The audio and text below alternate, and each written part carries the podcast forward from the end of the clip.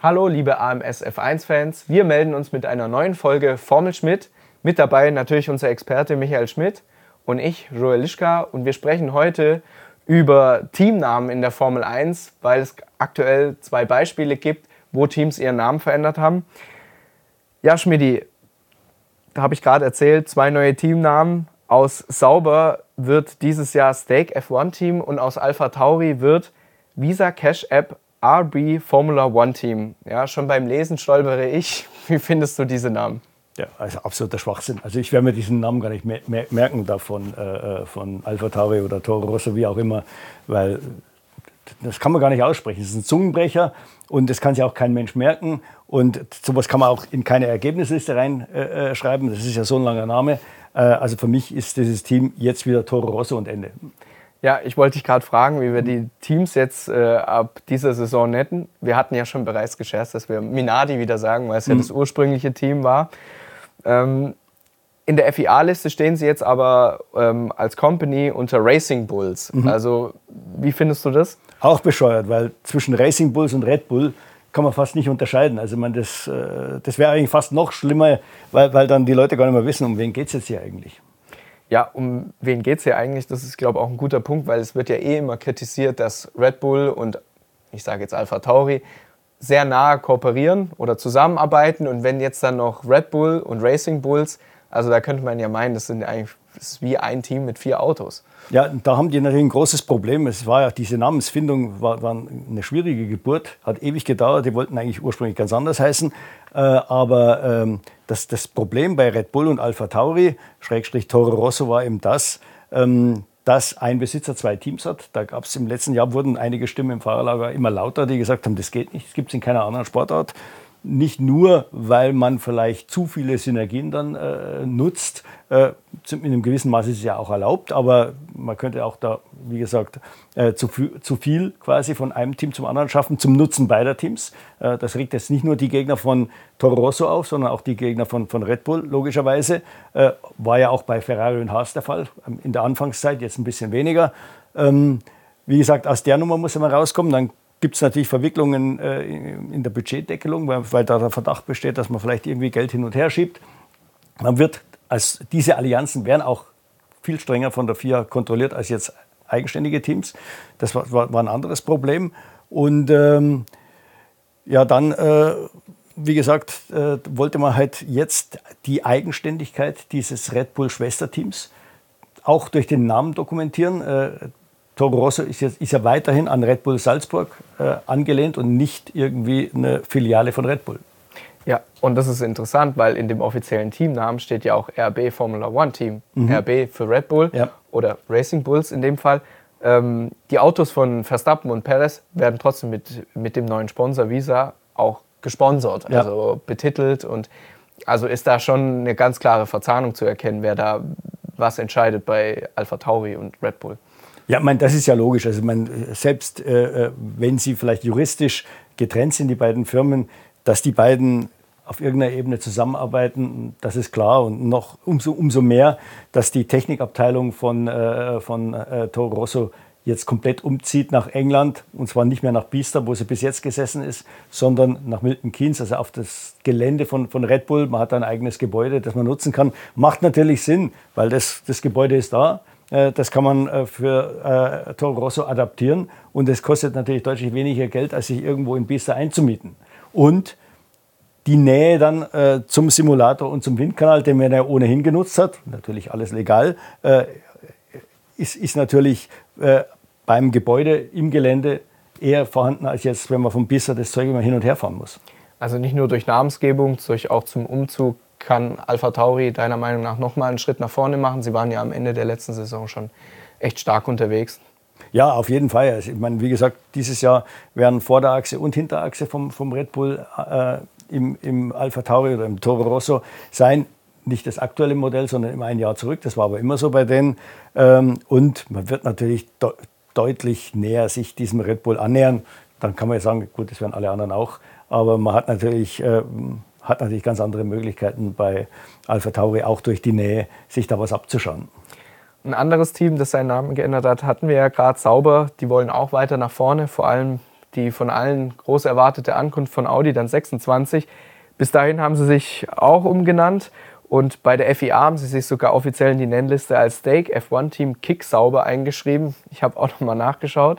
Den Chassisnamen haben sie an Kick verkauft und Stake selbst, also Stake, der Hauptsponsor, der erste, ist ein australisch-kurasauisches Online-Casino und Kick ist eine Streaming-Plattform.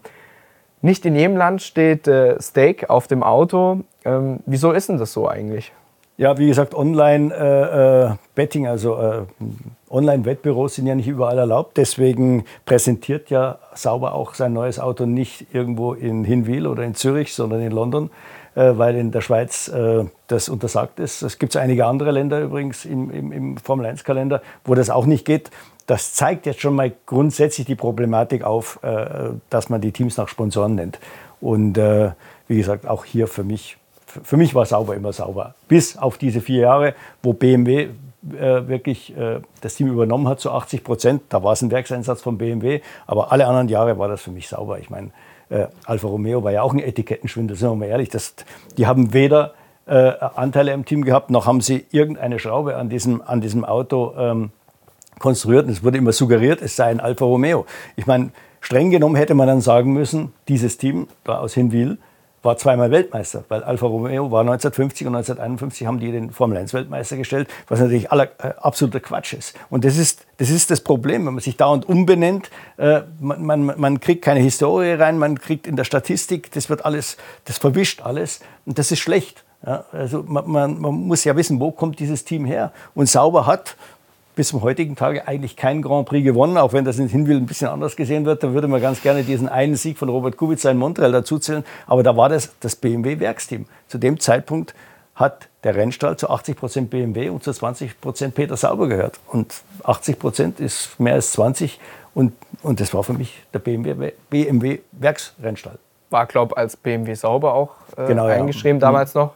Ja, ähm, Du hattest es gerade gesagt, Etikettenschwindel, hast es sozusagen vorweggenommen. Das ist ja auch ein Trend, der sich äh, häufiger zeigt im Motorsport. Ein aktuelles Beispiel ist aus der MotoGP. Da fährt äh, das Gasgas-Team mit einer reinen KTM, weil Gasgas zum, zum Konzern gehört. Da frage ich mich dann halt als Zuschauer, der vielleicht nicht so häufig MotoGP oder Formel 1 guckt, wie soll der da noch durchblicken? Was, was, fahren die jetzt? Der Alfa Romeo, in dem dann ein Ferrari-Motor steckt, Aston Martin steckt auch ein Mercedes-Motor mhm. drin, bauen ja auch den Motor nicht selbst. Wie findest du das, dass man da die Leute so ein bisschen aufs Glatteis führt? Ja, ganz schlecht. Es ist, wie gesagt, Statistik spielt in den Köpfen von, von der Fans von gewissen Sportarten eine große Rolle. Deswegen legen zum Beispiel auch die Amerikaner so viel Wert darauf. Die, die, die Leute werden ja zugeballert mit Statistik. Und weil sie eben auch Tradition verkaufen wollen. Und es ist einfach interessant, wie ist der Rennstall entstanden? Was hat er früher gemacht? War er gut, war er schlecht, wie auch immer? Äh, äh, wo kommt er her? Und äh, wenn man nicht wirklich drin ist im Geschäft, hat man ja keine Ahnung mehr, äh, äh, was da eigentlich los war. Ich habe jetzt kein Problem, wenn das Team wirklich verkauft wird. Ja? Dann kann der neue Käufer natürlich den Namen bestimmen. Bloß wenn dann dieser Name auch immer wieder wechselt, ja, so wie es dem, dem Besitzer gefällt, ist das auch nicht gut. Also die Formel 1 tut sich da keinen Gefallen. Meiner Ansicht nach hätte sowohl die FIA als auch die äh, Formel 1 das unterbinden müssen und sagen müssen, Leute, Sponsornamen geht nicht. Man hat das ja schon mal früher probiert. Äh, John Player, äh, der Zigarettenkonzern, hat in den 70er Jahren probiert, Lotus dazu zu zwingen, das Auto John Player Special zu nennen und dass der Name Lotus quasi verschwindet. Und der sollte dann nicht mehr Lotus 76, das war im Jahr 1974, aber das, das Modell hieß 76 heißen, sondern John Player Special Mark I. Kein Mensch hat sich daran gehalten. Lotus war Lotus, Ende. John Player konnte ja nichts machen. Die, die, Leute nennen das Auto halt so, wie sie lustig sind. Und, äh, und gerade Lotus, das war ja auch neben Ferrari, war das die große, die große Firma, der große Rennstall damals, den John Player zu nennen, das war ein absoluter Witz. Und jetzt ist es meine, das erinnert mich an, an, an heute wieder. Also nochmal, ich, ich wäre sicher, äh, die beiden Teams nicht beim Sponsornamen nenne. Das ist interessant, weil du jetzt gerade äh, Lotus äh, erwähnt hast und Ferrari. Bei Ferrari war ja auch lange Marlboro drauf, aber Marlboro war vor allem auch auf den McLaren drauf. Und die Autos waren ja dann quasi designt wie eine, wie eine Zigarettenschachtel vom, von der Lackierung her. Und ich glaube auch, dass die Bezeichnung MP McLaren Pro, äh, Marlboro Project Club war bei der, bei, der, bei der Namensbezeichnung damals. Von äh, den ja, Modellen. aber das, das P war natürlich Project 4. Ja, genau. genau. Und äh, die hatten es ja auch geschafft, sich quasi sehr stark mit dem Team zu verbinden.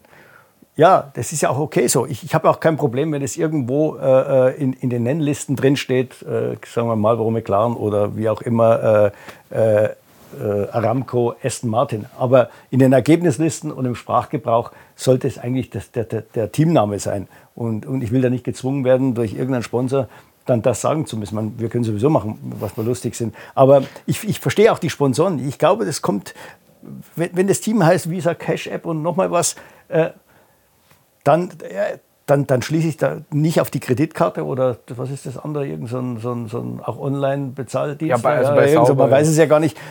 Äh, es ist viel besser, man ähm, schafft einen Erinnerungswert über die Optik.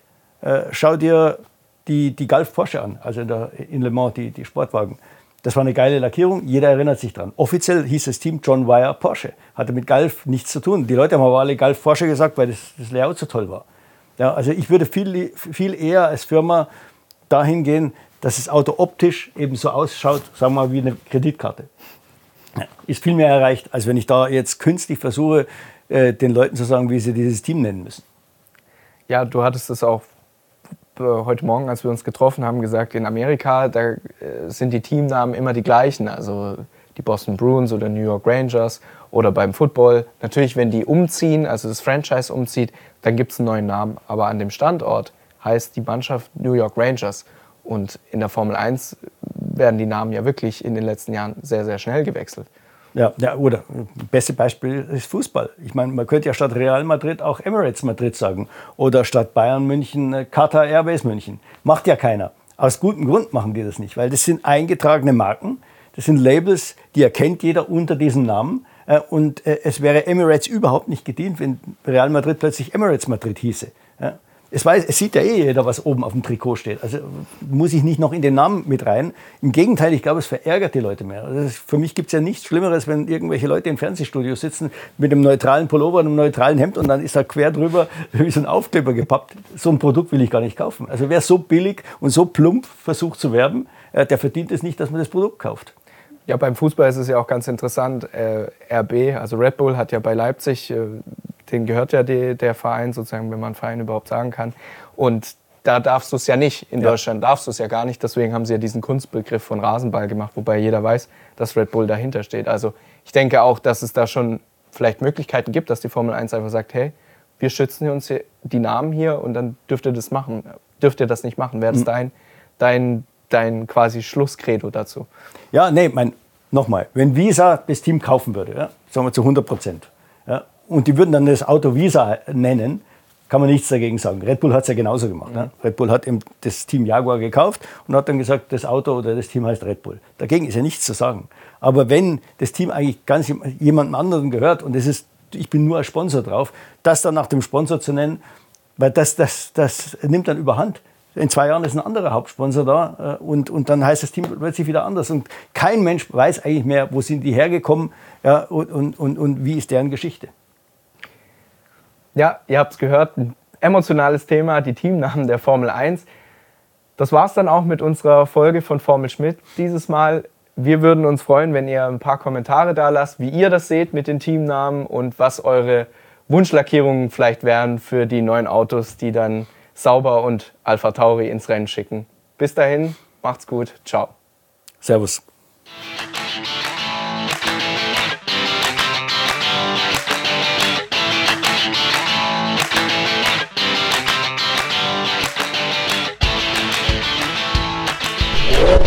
Oh.